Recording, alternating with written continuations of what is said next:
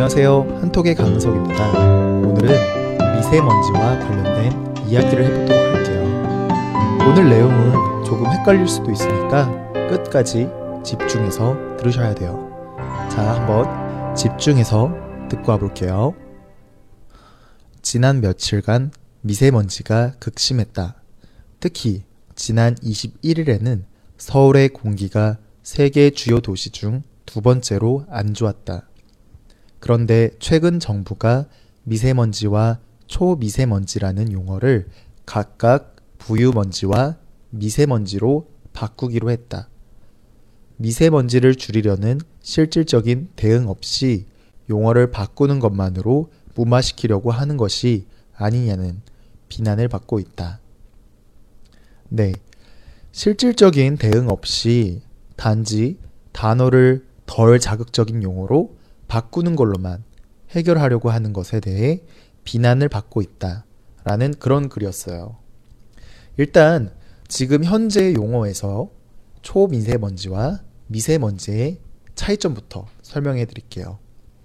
일단 먼지는 뭐냐면 공기 중에 날아다니는 것들을 말하는 건데요.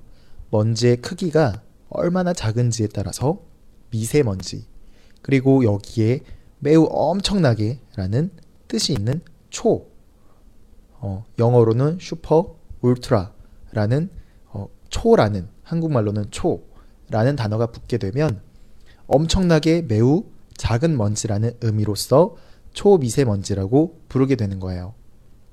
그런데 최근에 이런 작은 먼지들, 그러니까 미세먼지와 미세먼지보다 더 훨씬 더 작은 초미세먼지들이 많이 발생해서 사람들이 피해를 많이 입고 있어요.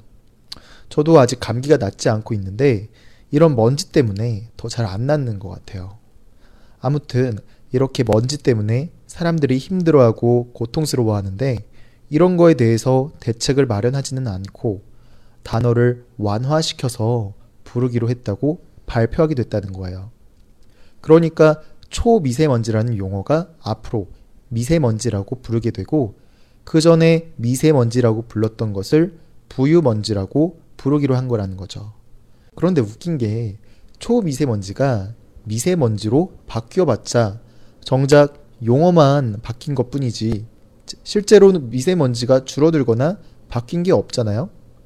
그런데도 이렇게 추진한다고 해서 문제라고 한 거예요. 그러니까 같은 먼지가 발생했는데 그 전에는 초미세먼지가 많이 생겼어요. 라고 얘기를 했다면 이제는 똑같은 어, 초미세먼지가 똑같이 있어도 이제는 미세먼지가 많이 생겼어요. 라고 한다는 거죠.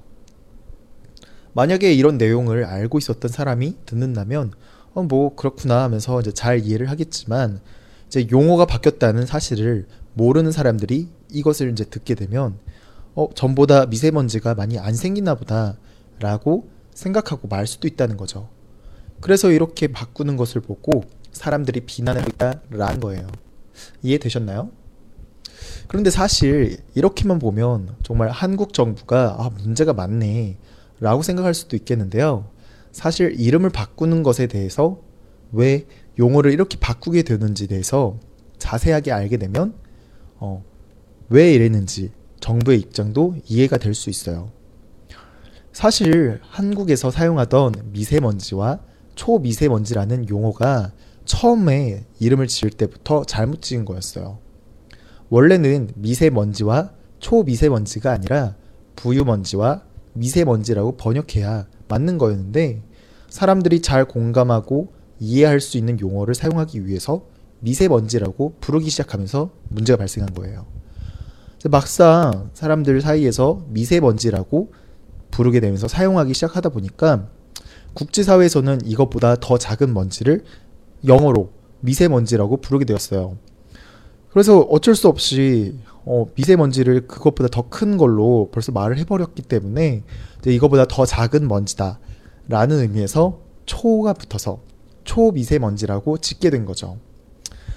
첫 단추를 잘못 끼우면 계속 잘못된다라는 말이 있잖아요. 이렇게 미세먼지, 초미세먼지라고 부르게 되면서 계속 문제가 생기게 됐어요. 한국에서만 사용하면 사실 상관이 없는데 다른 나라와 비교를 하게 될 때 굉장히 많은 혼란이 생기게 된 거죠. 게다가 최근 몇 년 동안에는 미세먼지에 대한 문제가 굉장히 심각해지면서 사람들이 더 많이 헷갈리게 된 거죠. 그래서 많이 늦었지만 지금이라도 고쳐서 부르기로 한 거고, 그래서 사람들의 비난을 받게 된 거예요. 아, 처음부터 제대로 말했으면 좋았을 텐데, 그러지 않아서 이렇게 된 거 아니냐 하면서. 그리고 얼떨결에 초미세먼지가 미세먼지로 되면서 사람들을 속이는 것처럼 보이게 만드는 거 아니냐라는 비난도 같이 받게 된 거죠. 음, 그런데 사실 이해를 못 하실 수도 있어요. 아니, 처음부터 제대로 번역해서 그거에 맞게 부유먼지라고 하면 되지 않겠느냐? 라고 생각하실 수 있겠는데요. 왜 굳이 이름을 그렇게 안 하고 이름을 바꿔서 왜 저러지? 라고 생각하실 수도 있을 것 같아요. 사실 영어 그대로 번역하거나 한자 형태에서 번역해서 살펴보면 부유먼지라는 것도 아니고 사실 다른 용어가 있어요. 그런데 그런 그 용어를 사용을 하게 되면 사실 어 좀 사람들이 그 전에 이제 사람들이 받아 받아들여지는 거가 굉장히 불안하게 만드는 그런 단어로 번역되어 사용될 수 있기 때문에 아, 이것보다는 조금 어, 의미를 좀더 어, 부정적이지 않은 그런 의미로 사용할 수 있게끔 미세먼지라는 용어로 쓰자 작은 먼지라는 의미에서 미세먼지라고 하자라고 한 거였어요. 그래도 처음에 한번 이제 용어를 지을 때 좀 더 꼼꼼히 살펴봐서 지었다면 좋았을 텐데 그러지 못해가지고 이렇게 된 거니까 정부를 비난하긴 해야겠죠. 네. 일단 어떤 내용인지 이해를 했으니까 다시 한번 반복해서 듣고 와 볼게요. 지난 며칠간 미세먼지가 극심했다. 특히 지난 21일에는 서울의 공기가 세계 주요 도시 중 두 번째로 안 좋았다. 그런데 최근 정부가 미세먼지와 초미세먼지라는 용어를 각각 부유먼지와 미세먼지로 바꾸기로 했다. 미세먼지를 줄이려는 실질적인 대응 없이 용어를 바꾸는 것만으로 무마시키려고 하는 것이 아니냐는 비난을 받고 있다. 지난 며칠간 미세먼지가 극심했다. 특히 지난 21일에는 서울의 공기가 세계 주요 도시 중 두 번째로 안 좋았다. 그런데 최근 정부가 미세먼지와 초미세먼지라는 용어를 각각 부유먼지와 미세먼지로 바꾸기로 했다. 미세먼지를 줄이려는 실질적인 대응 없이 용어를 바꾸는 것만으로 무마시키려고 하는 것이 아니냐는 비난을 받고 있다. 네.